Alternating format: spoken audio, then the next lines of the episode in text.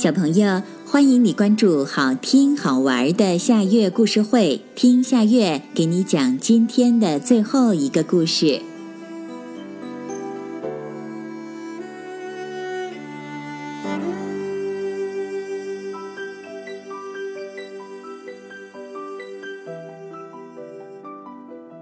一只蝉的遭遇。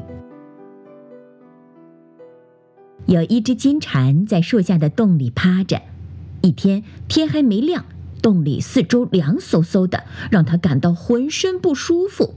他想：我穿着金衣服，整天整夜的待在洞里，太没有价值了，真让人受不了。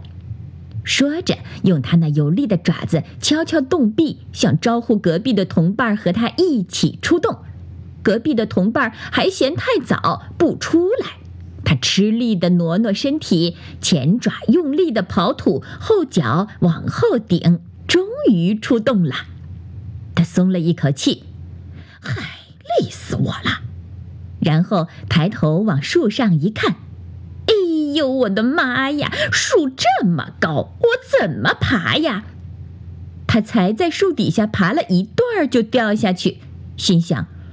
照我这么爬，什么时候才能到树上呀？他试了爬了一段，手脚笨笨的，又要掉下去。这时他想出了一个好办法，不如把金壳脱了，手脚灵活点儿，我就能爬到树顶唱歌了。说干就干，当他从空壳里出来的时候，就牢牢地挂在树上，蝉蛹垂直面对树身。蝉的上半身获得自由以后，它又倒挂着，使它的双翼展开。它浑身感到很舒服。过了一会儿，它的翅膀变硬了，脚也有力多了。它骄傲地说：“树才这么高，我一会儿就可以爬到树上唱歌了。”回头看看它的洞，不禁打了个寒战。我怎么会生活在那样的地方呢？在洞里还叫人活不？我应该生活在树上才对。说完，就继续往上爬。因为出壳不久，爬的速度是慢了点儿，可是他觉得很满足。毕竟是向高处爬，再也不用回到那个可怕的洞里了。过了一个小时，蝉终于爬到树上了。它向四周张望。好漂亮呀！